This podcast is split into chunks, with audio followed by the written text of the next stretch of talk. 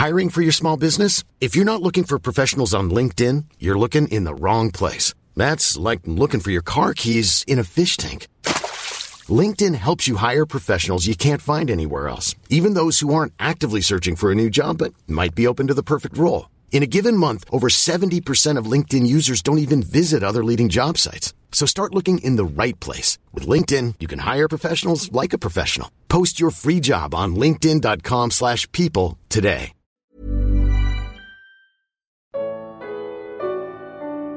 Como educar os filhos.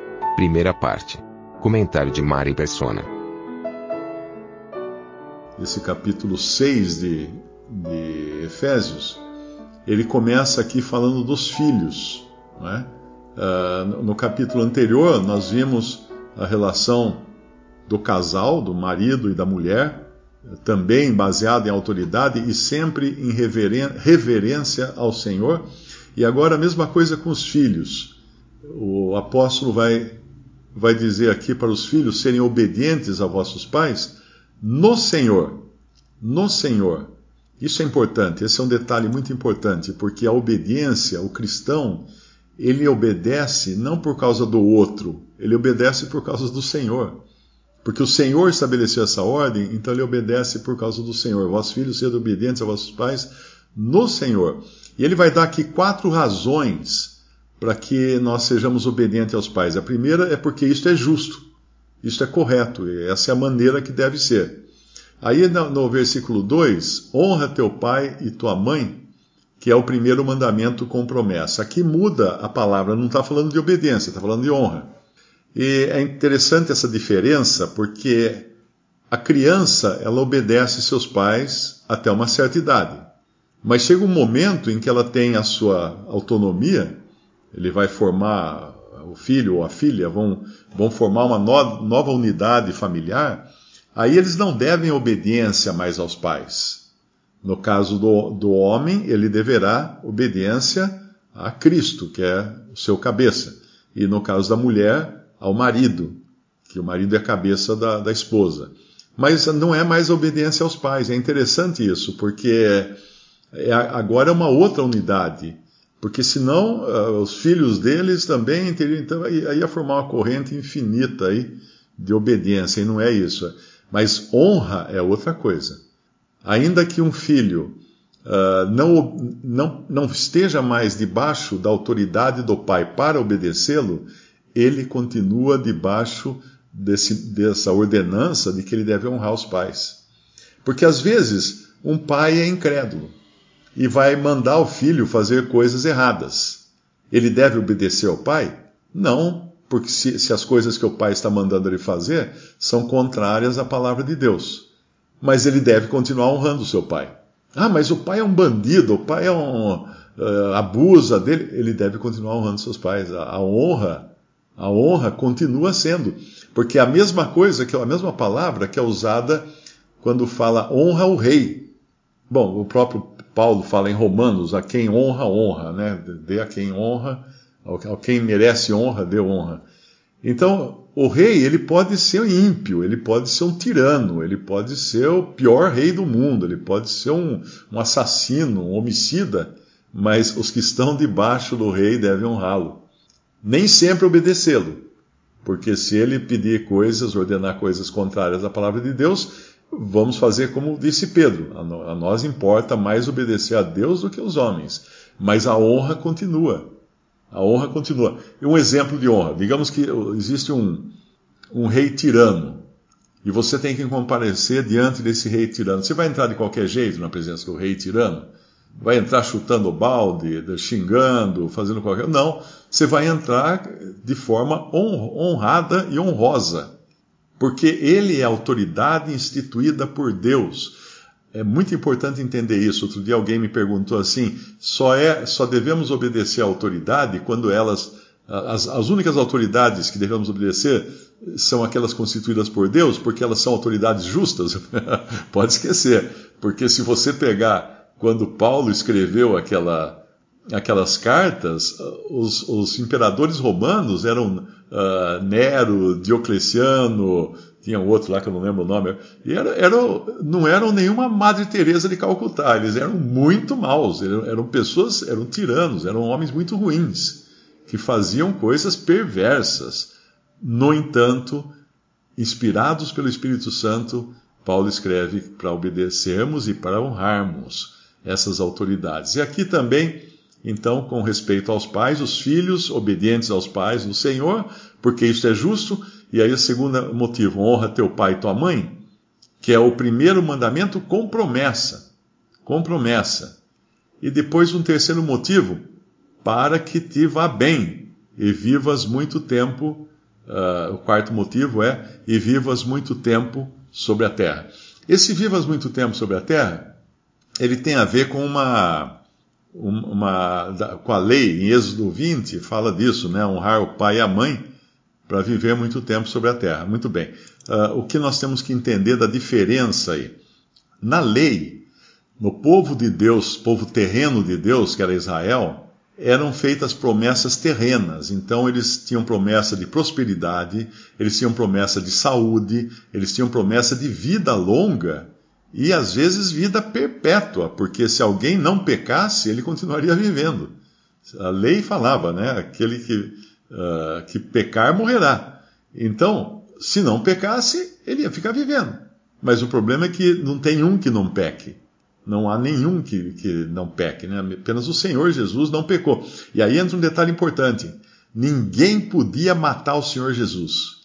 Às vezes a pessoa pensa assim, ah, ele foi um mártir, né? Coitado, mataram ele. Não, não, ele deu a sua vida, ele entregou a sua vida, o que é diferente.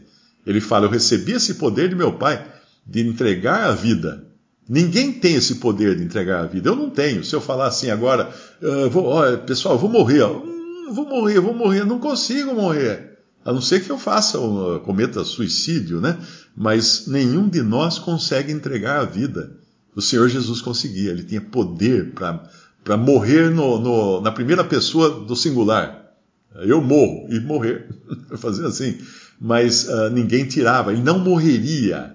Se ele, se ele não entregasse a sua vida, ele não morreria. Então, às vezes você vê aquelas histórias, uma vez eu vi também, né, mandaram para mim na internet, um médico analisando a morte de Jesus, que o pulmão encheu, encheu de líquido, então ele parou de respirar, depois o coração, não sei o que tal. Ele, ele dá assim o diagnóstico médico de, de como foi que ele morreu. Não, eh, não, não tem diagnóstico médico, ele entregou sua vida. Tanto é que surpreende os próprios soldados que estavam ali ao lado quando foram quebrar suas pernas eles quebravam as pernas para a pessoa perder as forças, ficar pendurada de braços abertos e não conseguir respirar. E aí morria asfixiado. Mas quando foram quebrar as pernas, ficaram surpresos, porque ele já estava morto. Como que tinha, tinha morrido tão cedo assim? Se os outros ladrões estavam lá, se os dois ladrões estavam lá ainda firmes, né? Porque ele tinha entregado sua vida. Então, a, a, no Antigo Testamento era, pro, era prometida vida longa para quem honrasse o pai e a mãe para que te vá bem, no versículo 3 aqui de Efésios 6, e vivas muito tempo sobre a terra. É claro que hoje o cristão não pode se apegar a essa, essa segunda parte da promessa, de viver muito tempo sobre a terra, mesmo porque na atual dispensação nós não estamos mais debaixo dessas promessas do Antigo Testamento terrenas. E essa, esse é o engano que muitos cristãos fazem quando começam a buscar prosperidade material. Vão lá no Antigo Testamento e falam assim: ah, aqui está dizendo, está falando aqui que eu vou ser rico. Então eu tenho que. Deus me prometeu que eu vou ficar muito rico, que eu vou ter, eu vou ter muitos campos, muito gado, muita ovelha, não sei o quê. Não, pode esquecer, isso era para Israel. O, para o crente, o que foi prometido? Na, no, no mundo tereis tribulações. Isso, foi prometido isso tendo o que vestir e o que comer, estejais assim satisfeito. Satisfeitos, fala, escreve Paulo numa outra epístola. Então, uh, um crente pode morrer jovem, pode morrer criança ainda. E por que, que um crente morre? Aí é importante entender também. Não é porque ele deixou de guardar a lei, como era no Antigo Testamento, não.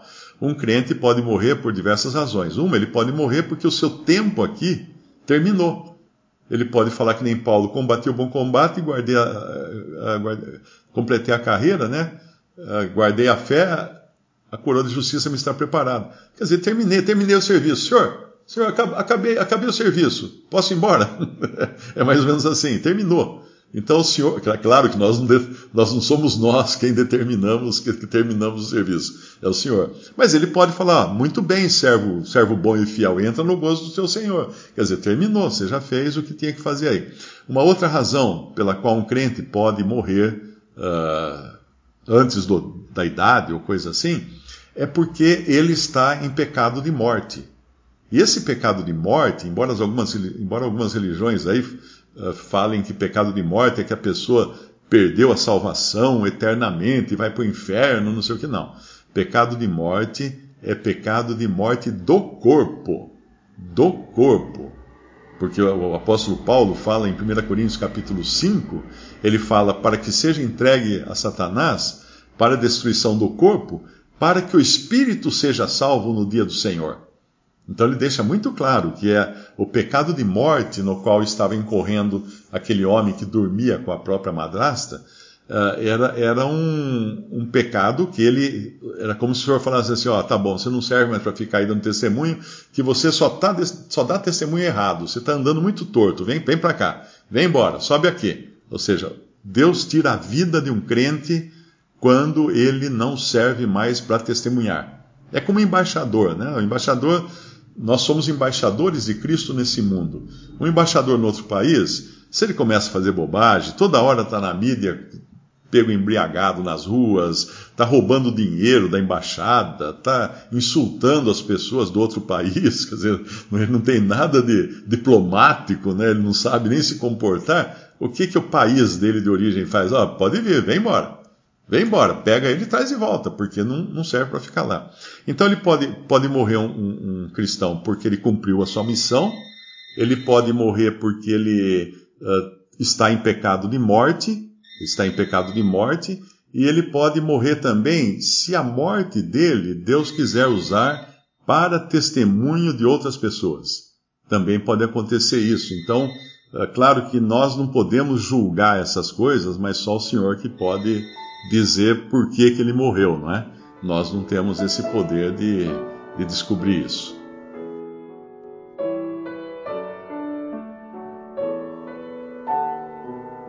Visite respondi.com.br. Visite também 3minutos.net.